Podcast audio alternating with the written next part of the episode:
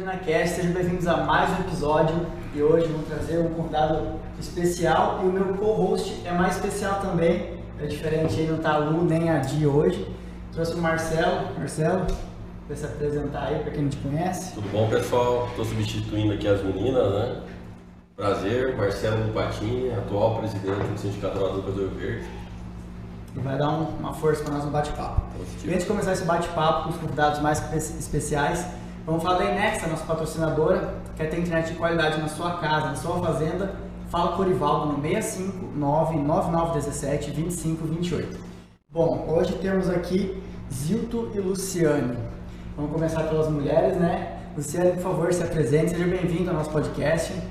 Gente, obrigada pelo convite. É muito bom estar aqui com vocês. Você, Gui, Marcelo, que é meu colega de longa data, Zilto aqui, que conheço há pouco tempo, mas já nos familiarizamos bem pelo tema que abordamos em conjunto. Né? Eu do lado do órgão ambiental e o Zilto do lado do produtor rural.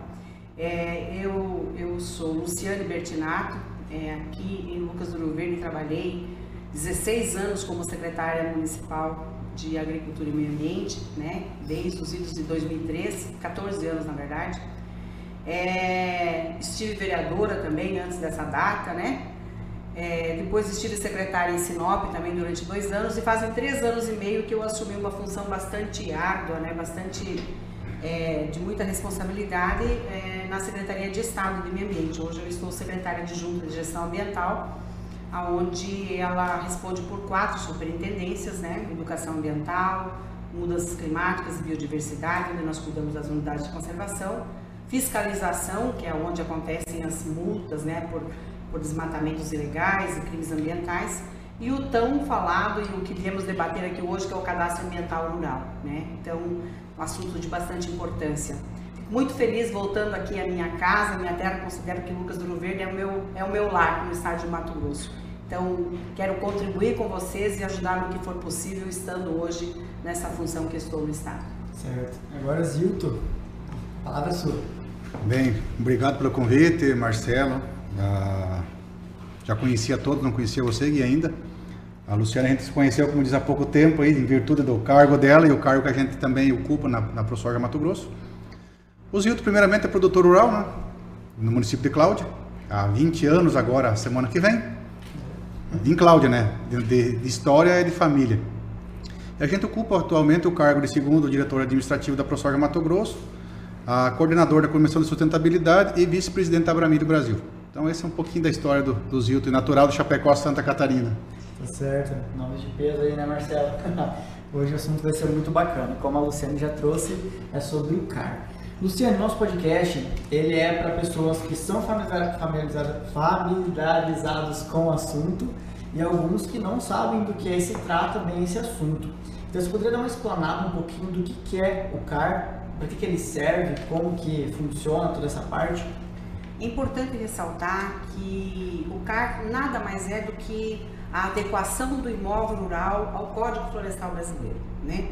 Nós temos um Código Florestal é, já de muitos anos. 1965 tinha, tínhamos um código e que tentamos implementá-lo através do projeto Lucas do Rio Verde Legal em 2006, quando nós criamos esse projeto, né? Em 2007 nós o implementamos. É, fizemos um diagnóstico de Lucas, então observamos como nós tínhamos que adequar os imóveis rurais ao Código Florestal Brasileiro. E aí muitas surpresas nos foram é, apresentadas naquele momento, né? A, a, a dificuldade que o produtor tinha em entender como aplicar essa legislação ao seu imóvel, uhum. como estava essa propriedade com relação a isso. E aí nós fomos aprendendo na execução do projeto, né? Então eu digo que é, 2007, nós temos 20, 20 anos é, que eu estou nas funções públicas, mas mais especificamente nesse a partir de 2007, 2008. É, criamos o programa Lucas do Rio Verde Legal, que foi implementado pela Prefeitura aqui através da gestão do senhor Marino França. Depois o governo do estado criou o MT Legal em 2009 e os primeiros cadastros ambientais rurais é, municipais de Lucas do Rio Verde migraram para o cadastro ambiental rural estadual, então no MT Legal. E depois o governo federal criou o SICAR, baseado no programa aqui de Lucas do Rio Verde, no, no governo do estado de Mato Grosso também, através do MT Legal. E o CAR nada mais é que o registro do imóvel dentro de uma base do governo do estado, através da Secretaria de Estado de Meio Ambiente, para saber quem está nesse imóvel e quem está cuidando da área de preservação permanente, daquele curso d'água que tem no imóvel, se tiver, e da reserva legal do seu imóvel. Então, é, o que, que, está se fazendo naquele imóvel com relação à questão ambiental, APP e reserva legal. O CAR é isso, é esse cuidado, é a aplicação do Código Florestal nessa situação. Porém, com as alterações de leis, aí o Código Florestal também foi é, é, atualizado né, em 2012, trouxe algumas regras novas com relação aos imóveis. Então tem muita discussão, tem muita dificuldade, né, Marcelo, do produtor entender como que eu faço essa adequação na minha propriedade. E as nossas discussões, então, a nível institucional, junto com a ProSoja, com a FAMATO, com os sindicatos, é para que esse produtor rural tenha este conhecimento de como que ele faz para fazer essa adequação, o que, que ele faz com o déficit de reserva legal que ele tem, se ele tiver, como que ele faz para recuperar uma beira de rio, enfim, é a adequação do imóvel à luz do novo código, do, do Código Florestal Brasileiro. Então sempre é polêmico, sempre é discussão, porque, como eu dizia é, é, pela manhã na reunião com produtores rurais, né? cada propriedade tem uma situação. Foi um ano que foi feita a abertura diária, é, tem que ver aonde ele está localizado, falar isso a nível de estado de Mato Grosso. Tem três biomas, né? o Pantanal, o Cerrado e a Floresta. Como que eu faço essa adequação em cada imóvel desse? Cada propriedade é uma realidade, é uma situação. Então é um assunto complexo né? Mas é um assunto que para esta região aqui de Lucas do Rio Verde, ela já está há muitos anos sendo discutida. E eu dizia aos produtores rurais, hoje é o presidente do sindicato, o Zilton, que representa aqui a ProSoja, que Lucas, com certeza, nós vamos atualizar agora essa base através da prefeitura. A prefeitura quer reativar o projeto Lucas do Rio Verde Legal, para a gente concluir ele, certificar esses produtores e reconhecê-los como eles são cuidadores do meio ambiente, né? Eles cuidam da água, cuidam da vegetação, cuidam da fauna e da flora que ali está. Então, a atualização desses dados, eu tenho certeza que trará uma surpresa muito boa para Lucas Rio Verde. Eu acredito que nós estamos quase sem passivos de beira de rio. Né? Eu acho que a gente já não tem mais passivo de APP, ou seja, aquela beira de rio já foi recuperada, está sendo cuidada pelo produtor rural. Então, é isso que é a discussão do Código Florestal, é adequar esse imóvel a essa legislação. E cada região tem as suas particularidades, as suas especificidades. O grande desafio é esse. O cara, então, ele é um documento né, que vai provar que é como se fosse uma foto do que você está tendo na lavoura ali, né? Você tem as áreas tudo certinho e você tem que manter aquela foto ao longo dos anos, enfim, gera um histórico, né? E esse documento ele é obrigatório para produtores rurais, né? Sim, ele é obrigatório. Aí vem uma dúvida: por que alguns produtores rurais não se adequam? Por que alguns produtores rurais não uh, se cadastram? Por que, que não fazem certinho? Qual é a sua opinião sobre isso? Eu acho que é a falta de conhecimento. Nós nos deparamos com isso e eu falo que, é, coincidência ou não, eu estar na Secretaria de Estado e uma das minhas superintendências é educação ambiental, né? Eu sempre digo que, ó, por que, que a gente tem que aplicar muita multa? porque a gente não consegue chegar com a educação. Então, o que, que nós fizemos em Lucas do Verde em 2007 e 2008? Nós, é, através de imagens de satélite de alta resolução que o projeto proporcionou, né, é, com financiamento da iniciativa privada, nós conseguimos é, imprimir então a imagem de satélite de cada imóvel e o proprietário olhando essa imagem, ele disse, olha, realmente aqui eu preciso corrigir, aqui eu tenho que fazer, essas são as adequações. Então, o grande desafio é fazer essa educação, é levar este conhecimento. Muitos proprietários, e existe ainda uma, uma resistência grande, porque é, é vai ter passivos na propriedade. Por exemplo, eu tenho passivo de reserva legal. Como que eu resolvo? Ah, se eu abrir antes de 2008 é uma situação, se eu abrir depois de 2008 é outra situação. Precisaríamos uma tarde toda aqui para discutir, uhum. né, cada item dessa situação. Mas eu vou falar de Lucas do Rio Verde, né? Eu sei que isso aqui vai alcançar o estado como um todo, mas vamos falar de onde eu estou aqui hoje, tá? Do município de Lucas do Rio Verde. As áreas aqui foram abertas, muitas delas eu digo que 90% delas ou mais antes de 2008, né? Então são áreas consolidadas, tá? E esse passivo, então, que, que foi, o que foi aberto nessa área, que desmatou reserva legal, que é obrigatório, né, ter 35% de reserva legal nessas propriedades, se ele tem esse passivo, ele pode compensar comprando uma outra área. Né? Mas se ele desmatou depois de 2008 a sua reserva legal, ele tem que repor no imóvel rural. Área de preservação permanente, cursos d'água é na propriedade, é lá onde está o curso d'água. Então, é, no momento da análise do CAR, é que ele vai ter um entendimento de fato de quais são as suas situações dentro do imóvel, o que, que realmente eu tenho que fazer. E eu acho que nós estamos passando da hora do proprietário olhar para isso de uma vez por todas, né? Por quê? Porque o CAR se tornou um documento aonde as instituições financeiras, né, as, as, as empresas que comercializam nossos produtos, que são né, os, os nossos, as empresas âncoras que compram a produção da, da propriedade, as empresas que financiam essa propriedade, que nos, nos fornecem os insumos, elas é, precisam seguir algumas regras com relação a isso. Olha, esse proprietário, ele tem o que de problema na propriedade? Ele está com o CAR ativo, está sincronizado com o federal, com o sistema federal, ele tem passivo de, de, de na propriedade, ele está embargado, tem algum embargo em cima da área. Então, tem algumas coisas, por exemplo, o Banco Central editou uma resolução e que aplica isso para todas as instituições financeiras. Olha, vocês estão repegando recursos aqui do Banco Central para distribuir ou para fornecer para esses seus clientes, mas tem que seguir regras. Em se tratando de financiamento do imóvel rural, das atividades da economia, da produção da propriedade, eles têm que ter regras, não pode ter embargo, ele tem que ter tem critérios a serem seguidos. Então nós chegamos num momento que esse, essa situação ela se fechou. Hoje eu vejo e dizia isso para numa reunião que estive esses dias, eu tenho uma preocupação muito grande porque proprietários que estavam embargados e que estavam continuavam né, comercializando, produzindo na sua propriedade, hoje estão com uma restrição muito grande. Então eu tenho muita preocupação em eu também ser eficiente como órgão ambiental, que é no momento da análise do CAR, da regularização desse imóvel. E o que, que eu tenho observado? Por isso, em reunião com a ProSoja, né, é, e a Exilto sempre nos acompanhou nessa discussão, a Marlene, né, o próprio presidente Cadori, e aí o Lupatini, agora, a surpresa, esses dias na reunião da ProSoja, eu falei, cara, a gente precisa se aproximar do produtor rural. Eu sou produtor rural, né? A minha propriedade é aqui em Lucas do Rio Verde, o meu patrimônio está aqui. Então, eu preciso cuidar dessa, desse local aqui com todo carinho. E como que eu faço para auxiliar, uma vez que eu ocupo essa função no Estado? É chegar numa reunião como chegamos hoje e levar informação. Olha, você precisa assumir a sua responsabilidade na regularização ambiental do seu imóvel, porque você você chega num momento que não tem mais o que fazer, você tem que resolver. Então você precisa entender como que eu aplico esse código florestal na minha propriedade? Como eu resolvo essa situação? Então, a, essa gestão SEMA, né, da secretária Maureen, e aqui eu deixo meu abraço da secretária Maureen, de toda a gestão da SEMA, nós estamos muito preocupados em como essa informação chega até o produtor rural. Para que, porque temos 124 mil imóveis cadastrados no SINCAR, no SINCAR, hoje no estado de Mato Grosso, mas eu só analisei 62 mil.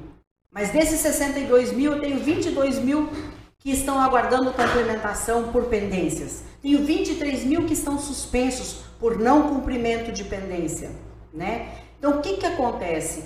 O produtor rural que tem um imóvel rural, ele tem que entender do seu processo de regularização ambiental. Então, procurar o seu responsável técnico, procurar a gente mesmo, né? Tem esse acesso aqui no sindicato, na ProSoja, para poder ter o entendimento do que ele tem que fazer nessa regularização. Essa é a parte mais importante do processo como um todo.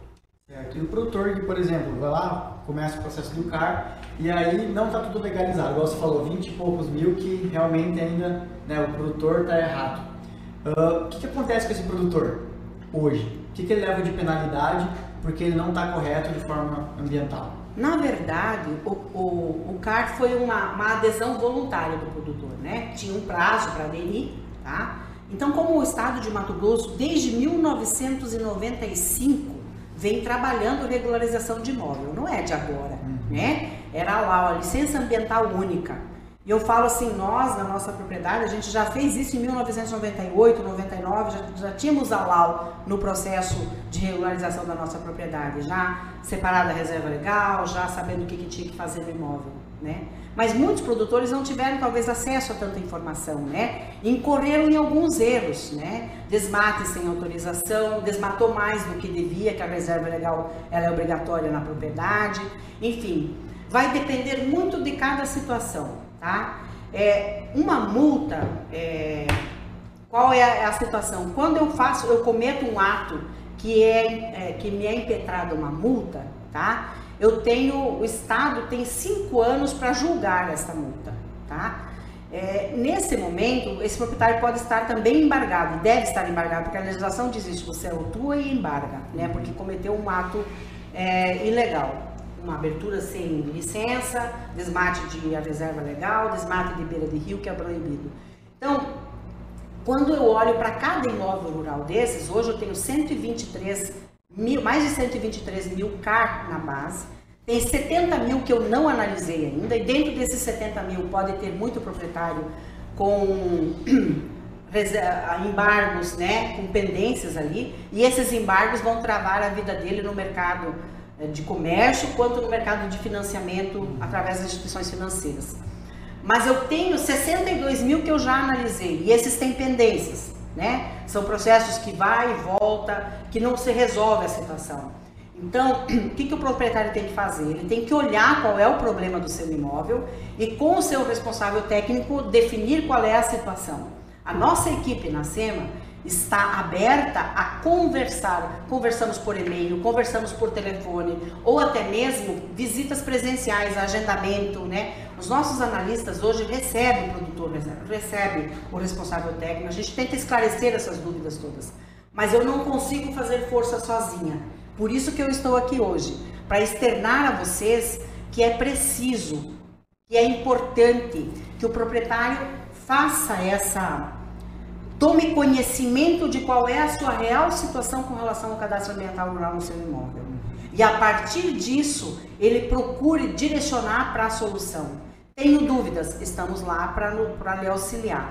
Mas cada propriedade é uma situação. É, se a abertura foi passou de cinco anos já e não foi autuada, essa multa prescreveu, certo? Mas se ele abriu reserva legal, ele vai ter que resolver a reserva legal obrigatória. Então são vários enquadramentos dentro de um imóvel rural que cada um é uma situação, é uma análise. Por isso é importante que cada um saiba o que está acontecendo no seu imóvel, para que, através da regularização, a gente possa desembaraçar aquilo que está atrapalhando a sua economia na propriedade. Entendi. Zito, uh, esses tempos eu não acompanhei tão em, em cima do, do, assunto, mas foram cancelados alguns CARs, né? Foram suspensos, né?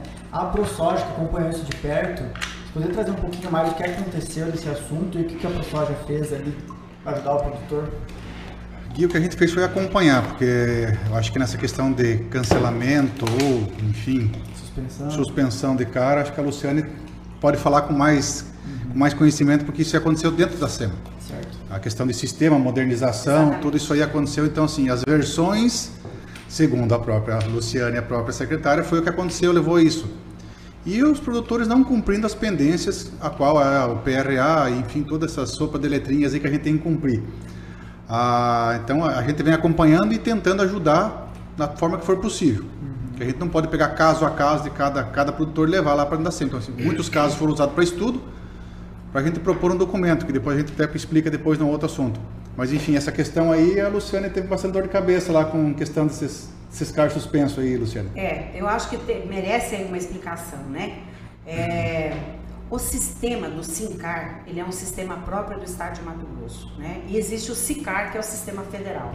E esses dois sistemas eles estão sincronizados, ou seja, toda a informação que é gerada no estado de Mato Grosso dentro do, do, do CAR, ela é automaticamente passada ao sistema federal. Tá? Então teve algumas atualizações do sistema federal que interferiram nas nossas atualizações do sistema estadual. E aí, a gente, é, através de uma gestão da secretária, conseguimos contratar uma empresa porque a empresa que nos dava assessoria no, no, nosso sistema abandonou a casa e disse, olha, eu não dou conta, não vou fazer. Então a gente teve que achar uma outra alternativa. Nesse meio tempo, a gente teve muitas problemáticas com relação a cancelamento de CAR federal, né? Por quê? Porque era, era, são, como é que a gente fala? São nomenclaturas entre dois sistemas. Então, por exemplo, estava suspenso para mim no estado, é, automaticamente o sistema federal, ele cancelava o federal né? E não era essa leitura, ele tinha que estar suspenso também no federal. Então são ajustes de sincronia de informações entre dois sistemas, tá? Não foi um problema, digamos assim, do produtor rural. Essa era uma coisa que a gente tinha que solucionar dentro do órgão ambiental. Suspensão de carros. O carro suspenso aqui, a nível estadual, tinha outra nomenclatura.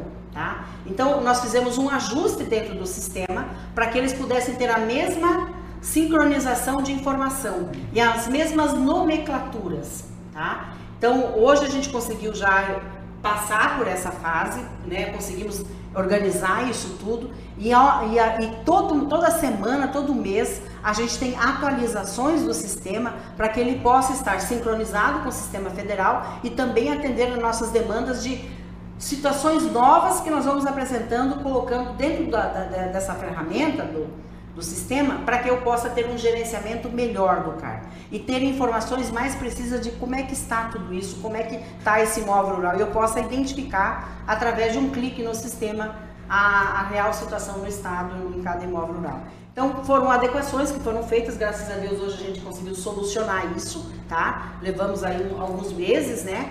E à medida que íamos implantando uma, é, é, é, atualizações, surgiam outras coisas, né? Parecia uma caixinha de Pandora, que quando abria tinha uma surpresinha lá dentro. Uhum. Mas graças a Deus hoje a gente já conseguiu dar uma boa limpada nisso tudo e já estamos a todo vapor. Tá certo. Eu acho que nessa questão aí a gente pode mostrar, o, o enquanto tudo isso aconteceu, o problema maior produtor foi a questão da, da captação de crédito, de recurso. Então, assim, produtores que tinham juro aí a 5%, quando isso se resolveu, ele passou a ter disponível no mercado taxas de 12%, 15%, 10%. Esse foi a penalidade do produtor na maior parte das vezes.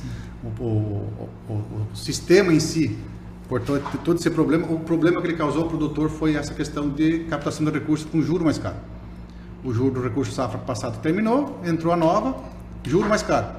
Então isso aí o produtor ficou com muito, muito desgostoso nessa questão. Sim. Então esse foi o maior prejuízo do produtor, foi a questão de, de investimentos aí em armazenagem que se faz necessário ao Estado, equipamentos, enfim, aí, calagem de solo, que custou mais caro o produtor. A conta chegou, né? Com certeza. Querendo ou não. Porque assim, a gente realmente entende que o Estado, ele é um bom, ele tem que fiscalizar, ele tem que regular, porque senão vira bagunça, né? Apesar de eu achar que devia ter um pouquinho menos de Estado interferindo, mas essa é a opinião né, para outros assuntos. Mas assim, quando acontecem esses problemas, eu acho que deveria ter alguma forma de proteção para quem realmente ficou lesado, sem ter a, a, verdadeira culpa, né? Não sei se existe isso hoje, mas enfim, vamos para o próximo assunto que eu acho que temos muito para falar. Uh, a legislação ambiental mudou, né? Acho que em 2012. 2012 mudou. Em 2000 e 2008 teve uma alteração também, não teve, em relação às áreas consolidadas Zilton, você consegue explicar para a gente um pouquinho mais sobre o que aconteceu? Porque eu acho que de 2008 para frente houve muito problema com essa questão de área consolidada, né? O problema da área consolidada aqui está na, na, na, interpretação devido ao Código Florestal. O Código Florestal foi implantado em 2012 com a data de corte em 22 de junho de 2008, se não me engano a data aí no mês. Então, assim, como é que se cria uma lei em 2012 e a data de corte quatro anos para trás? Então isso criou um, uma pandemia aí no setor produtivo produtor que continua abrindo área e investindo, e hoje está sendo penalizado. E a questão da área consolidada virou, virou uma discussão muito grande. Até a, a secretaria está tocando um grupo de trabalho, a gente faz parte também, vai fazer os apontamentos agora, semana que vem vai protocolar um documento ah, baseado na nota técnica da própria SEMA, ah, contribuindo com os pontos que a gente concorda como entidade e pontos que a gente discorda e que precisam ser, precisam ser melhorados. Ah, então ficou todo esse, esse, esse, aparato de quatro anos num, num, vácuo, vamos assim dizer. É que nem você criar uma lei hoje penalizando quatro anos para trás. O produtor não se sente, não se sente bem. Então assim, ele adquiriu um problema que ele não tinha. Até então não, isso não amparava em lei. Hoje a lei ampara. Então o produtor está sendo penalizado por algo que até então ele estava fazendo correto. A questão da área consolidada aí tem outro problema. Você tem a interpretação da área consolidada da área antropizada. Um exemplo, se você usou o cerrado, um campo aí que nessa região seria mais, mais realístico. Você usou ele como pastagem durante todo esse período. Se você for gradear aquilo ali hoje, está sendo considerado como área de abertura, como desmatamento ilegal ou conversão de área regular, vamos assim dizer. Eu prefiro esse, essa nomenclatura.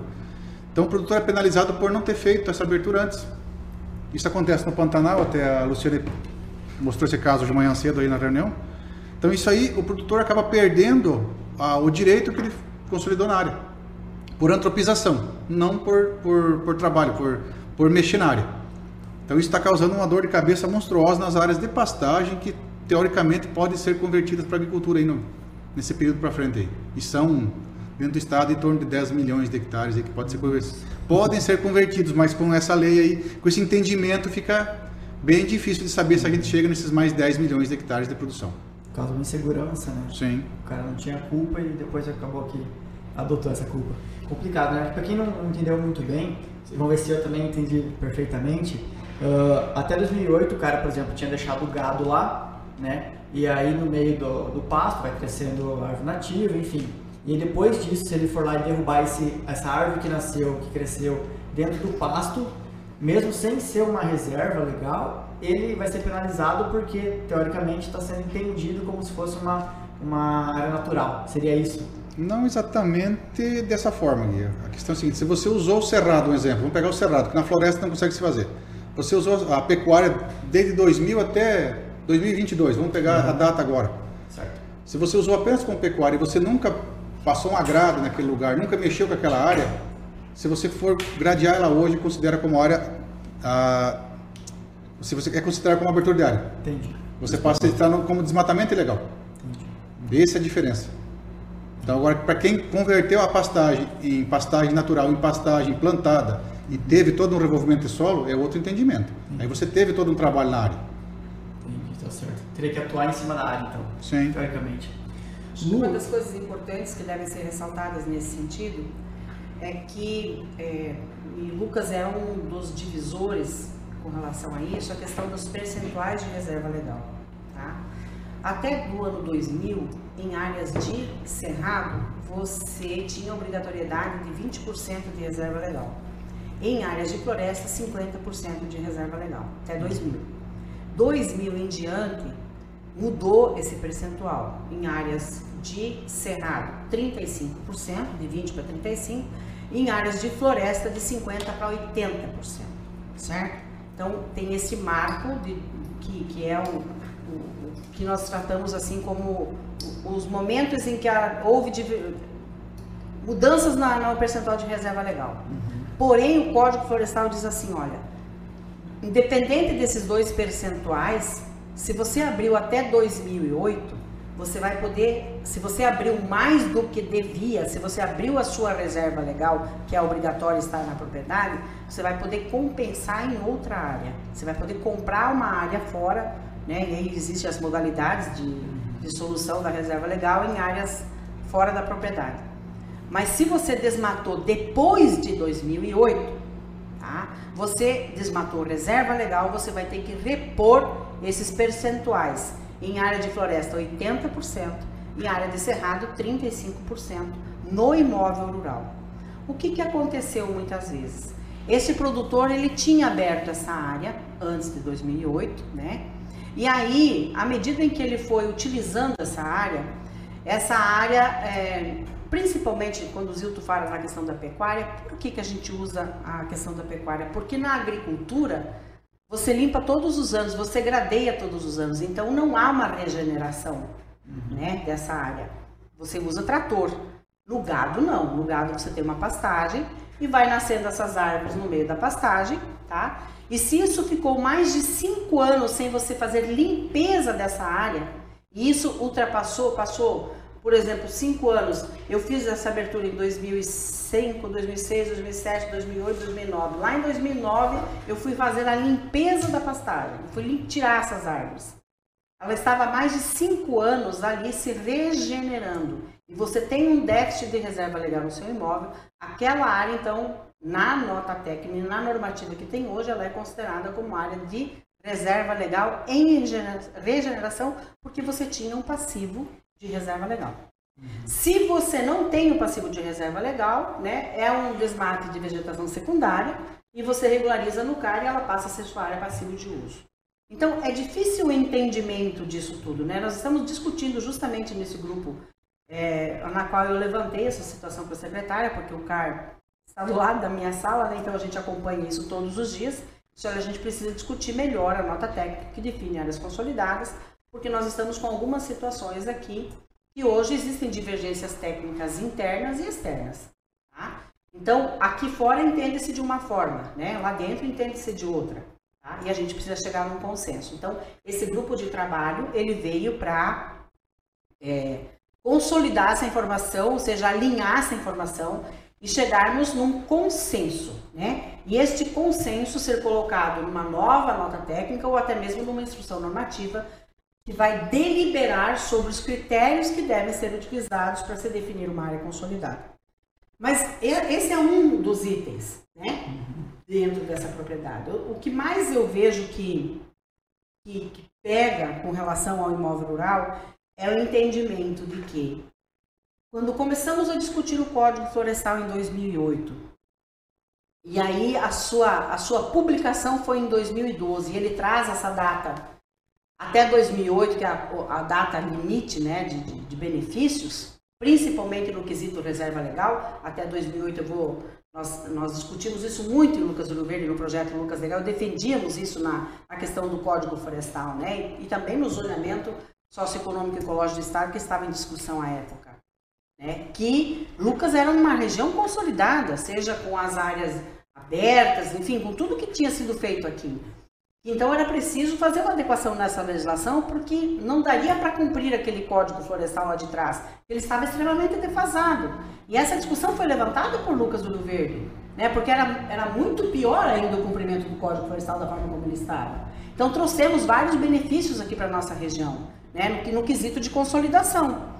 Tá. Mas aí nós temos essas situações, por exemplo, de área de pastagem em outros imóveis que não era a nossa realidade aqui, não é a nossa situação aqui, tá? Que está boa parte de Mutum, boa parte de Sorriso, né? Em Itabirá, essa região aqui do Médio Norte, né? A área de Sapezal, Campos de Julho, essa região, onde não tem tanta pecuária, é mais fácil fazer o entendimento. Porém, onde eu tenho pecuária, essa situação da regeneração entendeu? Ela é bastante polêmica. Então, esse grupo que, que Zildo está falando é um grupo técnico, né, que foi criado pela SEMA para a gente alinhar essas discussões e tentar chegar num consenso. Por quê? Porque eu, se eu tenho essas divergências técnicas, o que, que acontece? Se o produtor não concorda com isso, ele vai judicializar. Ele vai buscar o seu direito no judiciário. E nós não queremos que o judiciário defina um CAR. Nós temos que ter esse entendimento lá dentro. Nós não, não temos que aportar ao produtor rural o custo de uma judicialização, de custos advocatícios, né, de um monte de coisa. Então, e a morosidade no, no quesito de resolver isso tudo. Então, a nossa ideia é sermos extremamente eficientes nessa análise do CAR, que a gente possa dar segurança jurídica para o analista e para o responsável técnico lá de fora, para que eu chegue num consenso e isso seja elucidado dentro do CAR, que não haja judicializações, né, que a gente consiga resolver isso dentro de casa. Então, esse assunto das áreas consolidadas, ele é extremamente importante e é eminente agora, né, tá no meu dia a dia aí, mas a gente fica à disposição para... Aqui nós não vamos ter essa situação, pelo nosso perfil, né, mas em áreas de passagem, sim. E, Luciano, isso até o produtor e, e até o, o, governador mesmo, o governo do Mato Grosso, fala muito que o Mato Grosso tem um potencial de crescimento de áreas produtivas muito grande no estado, né? Essa questão dessas áreas degradadas aí é onde a agricultura está indo, né? Sim. Está pegando essas áreas degradadas e fazendo volta, produção. E o produtor vai lá com a melhor das intenções, achando fazendo a coisa certa. E muitas vezes pode acontecer, depende da quantidade de tempo que essa área está mais de 5 anos degradada, de repente ele está entrando num problema que ele não faz ideia que está entrando. Exatamente. Que é uma das funções nossas aqui, como sindicato, como ProSor, nós temos que alertar o produtor dessa questão também. Então, às vezes, você está indo comprar áreas degradadas, fazendo produzir, gerando emprego, gerando impostos, Economia. e lá na frente vai ser que nem vai, vai ter uma surpresa muito triste, né? É. Vai ser penalizado. Penalizado por fazer. Nessa... A sua colocação é tão importante, Marcelo, porque eu acho que esse, esse é o papel nosso aqui. Né? Nesse momento e nesse, nesse, nesse instante que estamos aqui discutindo isso, é, porque eu vejo isso todos os dias lá, né? Eu acho que essa pressão econômica de é, vamos produzir mais, né? E temos condições de fazer a transformação do milho em etanol, nós estamos conseguindo transformar a soja em produtos, né? De, de diversificar e verticalizar essa economia. Isso é muito bacana para o estado de Mato Grosso, muito bom. Mas o que Marcelo levantou é muito importante, porque eu, vamos, vamos pegar um caso simples de um produtor que sai daqui, da região aqui, e vai lá para a região do Pantanal, né? Onde eu tenho muita pecuária, pecuária centenária na região do Pantanal, praticada em cima de pastagem nativa. O que, que é nativo? É aquilo que está ali desde a criação do mundo, é nativo, aquilo que está ali, nativo. E esse boi ali em cima, ele está comendo essa pastagem nativa. Então nunca houve uma medida nessa propriedade de tirar essa, essa vegetação nativa, né? E aí o produtor nosso chega lá e mete o trator, porque com o trator você limpa essas áreas, porque é só pastagem. Ele tem, não pode esquecer que esta pastagem é a vegetação nativa. Então, se ele faz isso sem licença, ele está incorrendo num erro de que ele está abrindo uma área sem licença ambiental. E em especial no Pantanal, que são áreas que a gente tem muita problemática com relação à questão de são áreas úmidas e são áreas de especial proteção, especial preservação. O Pantanal é tem esse enquadramento, né, que ser uma região de especial preservação. Também ele adquire áreas que tem muita umidade, ele vai lá e faz drenos nessa área, né? Drenos, como aqui em Lucas há muitos anos, isso é consolidado há mais de 25 anos, ah, os drenos aqui em Lucas. Mas hoje, na região do Pantanal, é, existe uma discussão sobre isso, né, através da Secretaria Adjunta de Licenciamento Ambiental, que é a minha colega, dentro do órgão ambiental nós temos duas adjuntas que tratam, uma da regularização, outra do licenciamento, né?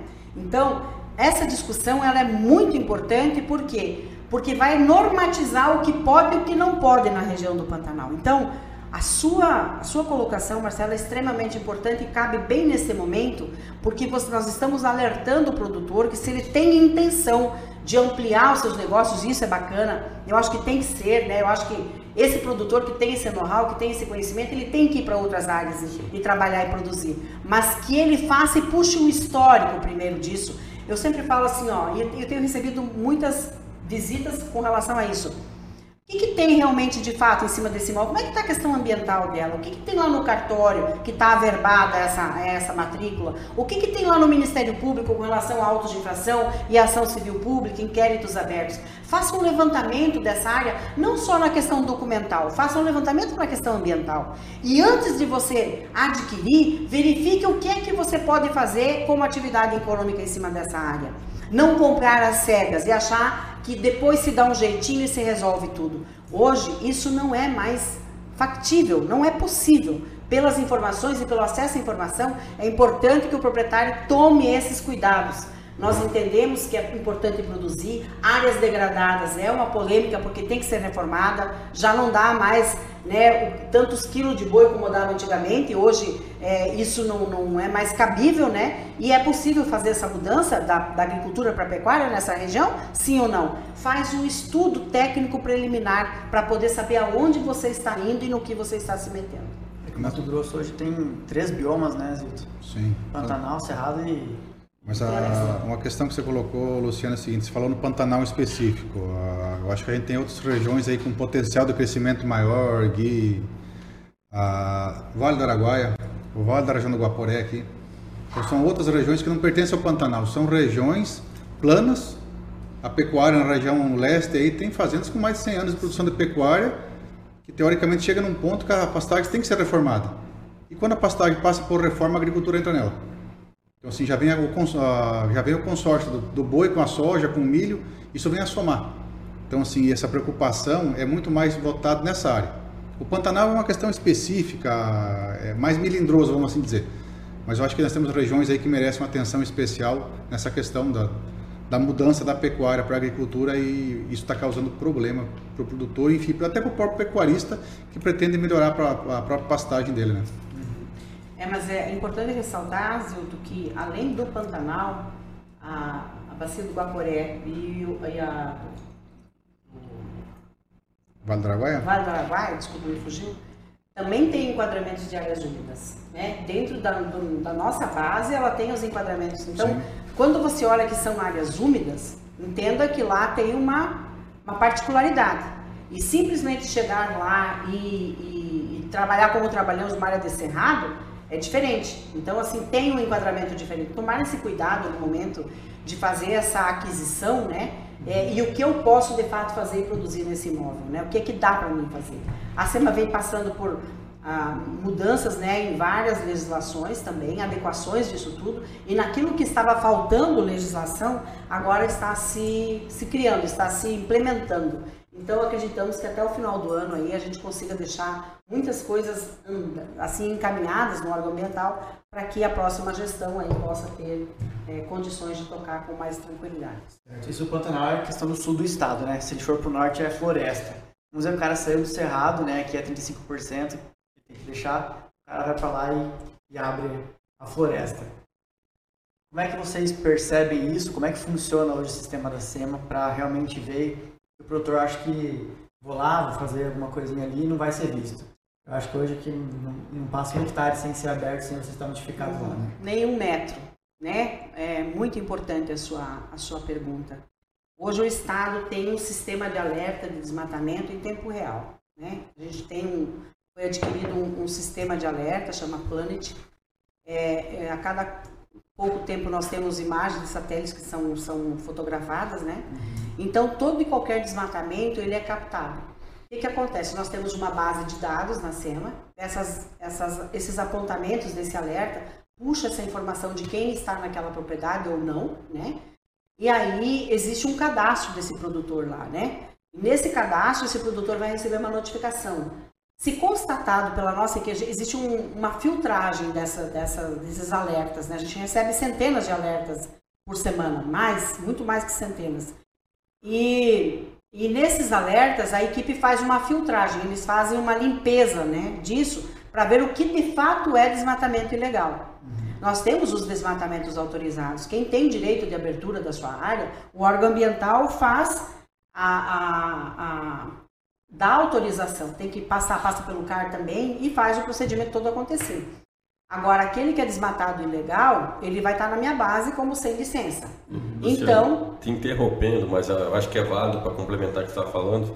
Para quem está querendo abrir um pedaço da área e tem o direito hoje, como é que está a demora? Que antigamente demorava ano, né? Isso. Como é que está hoje a demora para essa aprovação, para ele poder exercer o direito dele de abrir a porcentagem de área devida? Para um projeto de exploração florestal, que a gente chama de PEF, é preciso que ele tenha o CAR validado também. Por quê?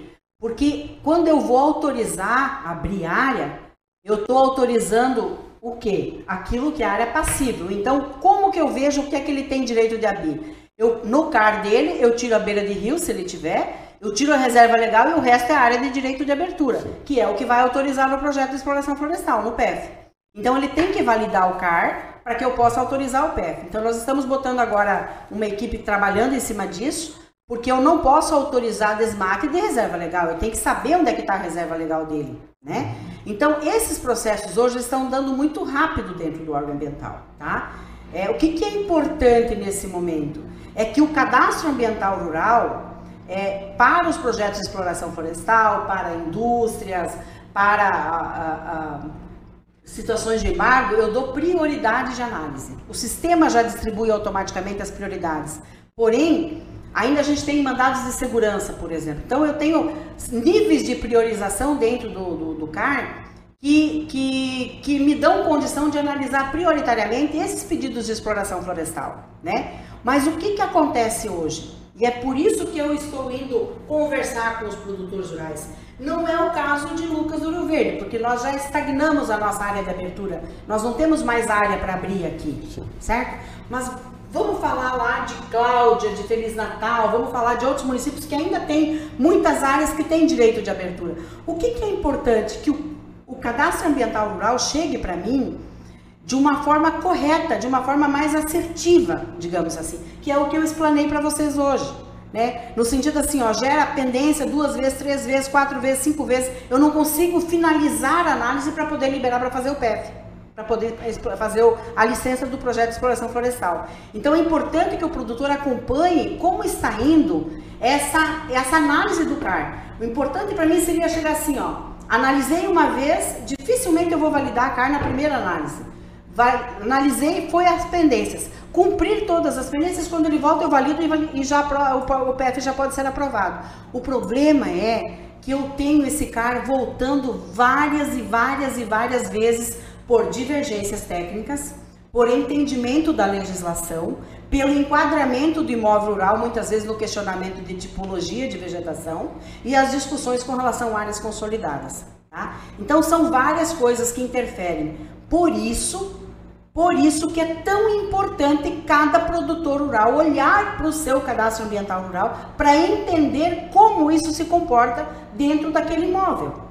Né? Porque eu posso falar assim aqui num contexto geral, mas quando eu vou fazer o atendimento do Zilto, do, do, do, do Lupatini lá, ele tem uma situação, ele tem outra, ele tem outra. Então, são coisas específicas de cada imóvel.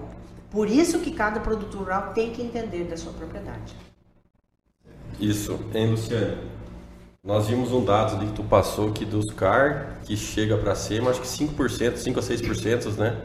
que são aprovados, né? Foram validados até agora. Foram validados, né? 6,70% do que eu analisei. Isso. Eu analisei 63 mil CAR de 2019 para cá e eu só consegui validar 6,7% disso.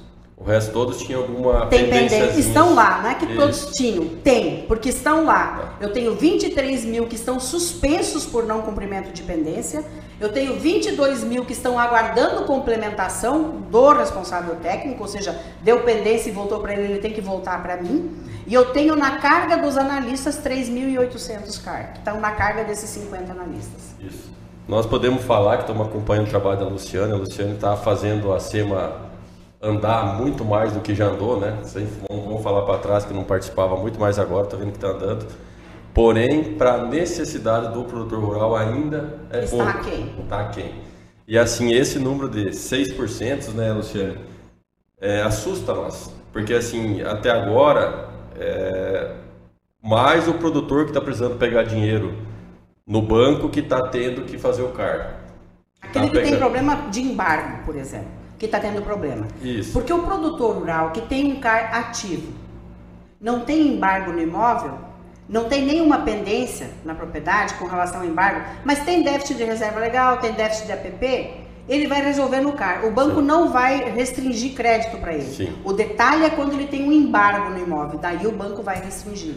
Que... Enquanto ele estiver ativo e não analisado, mas está tudo ok, beleza. O detalhe é quando ele está ativo, mas ele tem um embargo em cima da área. E aí é o problema. Aí é o maior problema. Mas assim, qualquer outra pendência, aí tem inúmeras pendências, não tem nem como nós que nem falou, dá dias de conversa com status pendências. Qualquer pendência que tenha, então agora está sendo gerado um termo de compromisso, um TAC, né? É, no momento em que eu analiso o seu CAR, vamos falar, analisei o CAR do Lupatini.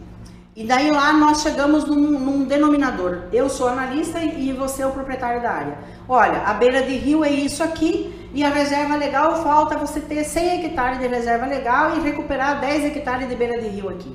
Chegamos nessa finalização, vamos para a assinatura do termo de compromisso de recuperação de APP e da compensação da reserva legal. Esse termo é obrigatório. Acho que é isso que é a sua pergunta, né? Porque hoje tem muito produtor que tem dúvida se ele assina ou não assina esse termo. Ele é obrigado a assinar.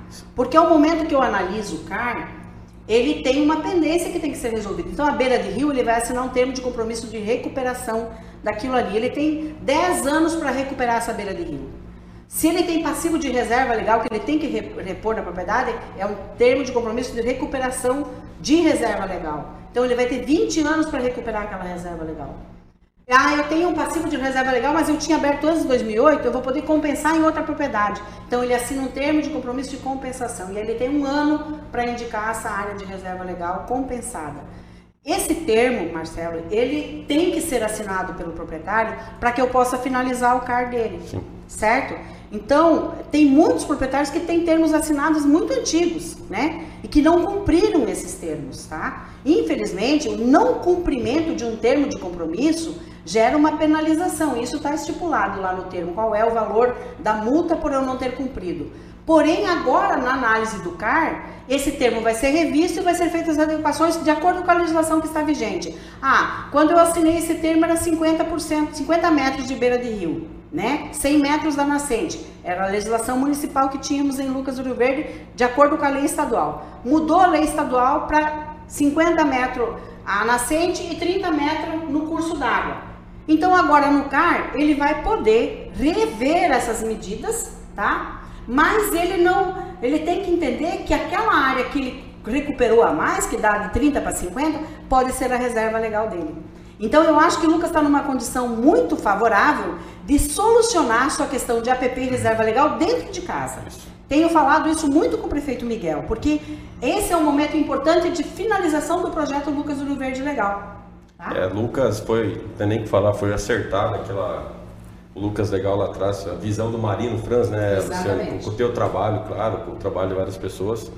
Foi um acertado que hoje está dando essa tranquilidade no município de Lucas, né? Exatamente. Mas igual eu falei antes na reunião, o Sindicato Rural de Lucas está preocupado não tanto por Lucas, que Lucas está pacificado.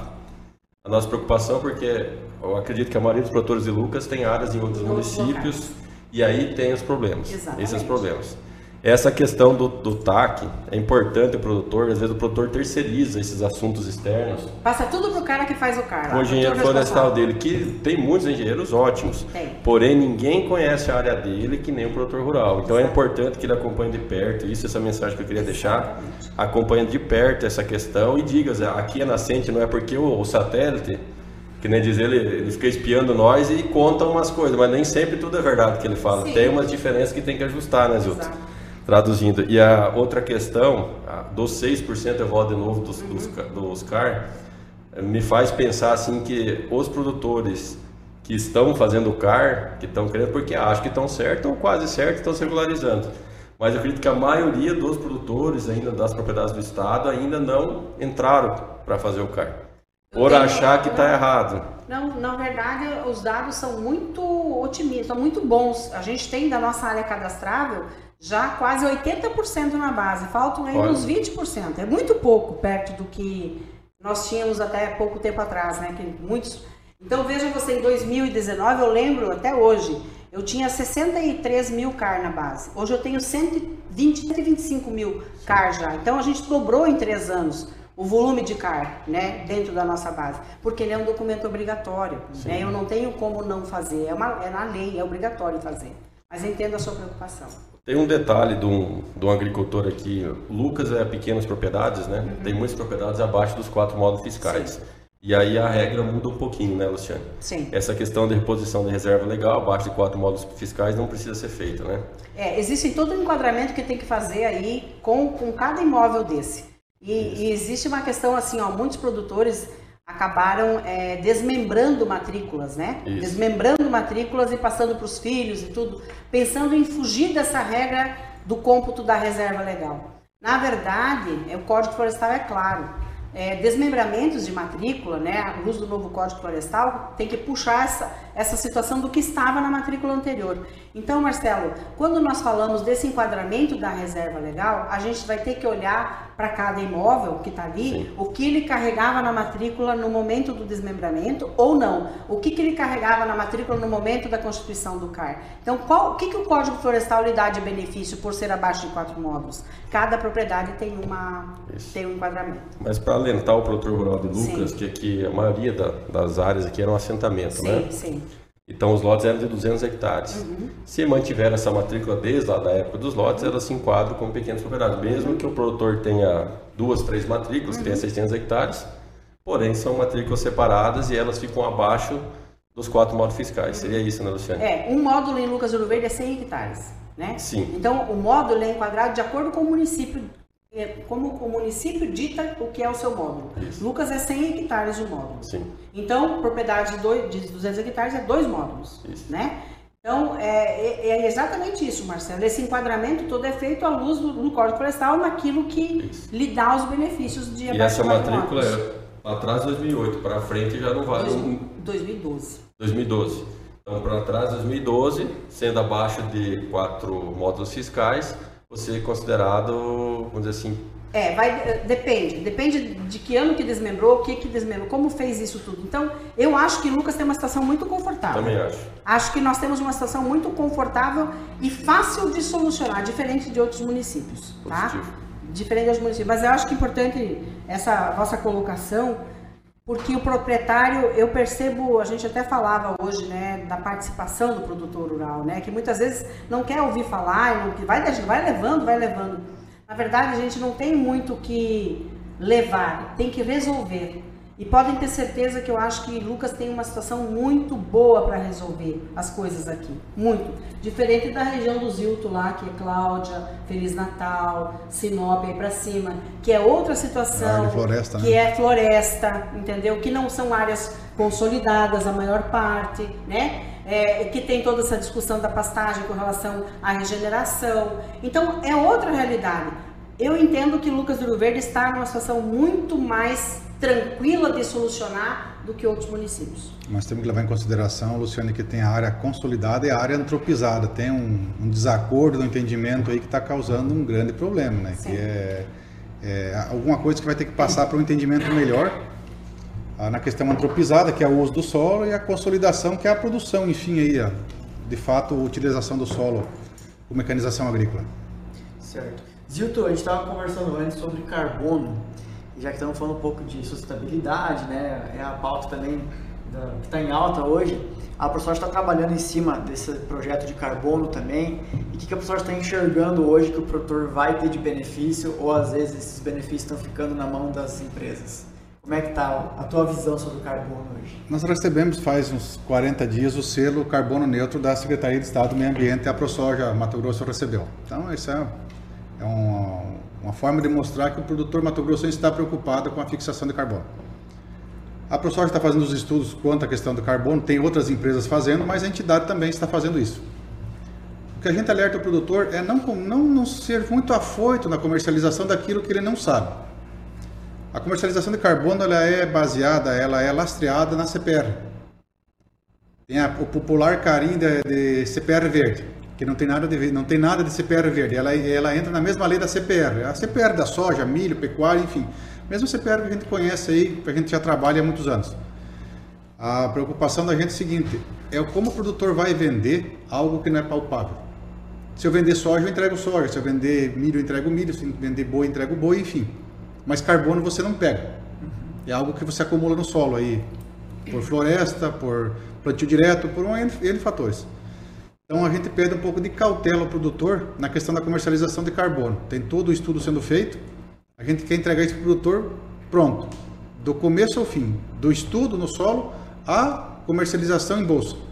Então a gente vai passar a ter isso, a gente espera ter alguma coisa até o final de ano. Pelo menos está trabalhando para isso. Ah, e que o produtor de fato seja remunerado pela questão da preservação ambiental, porque tem os, os- os serviços ambientais, o produtor já presta aí a, a, sociedade em si, o planeta, né? E o carbono é um deles.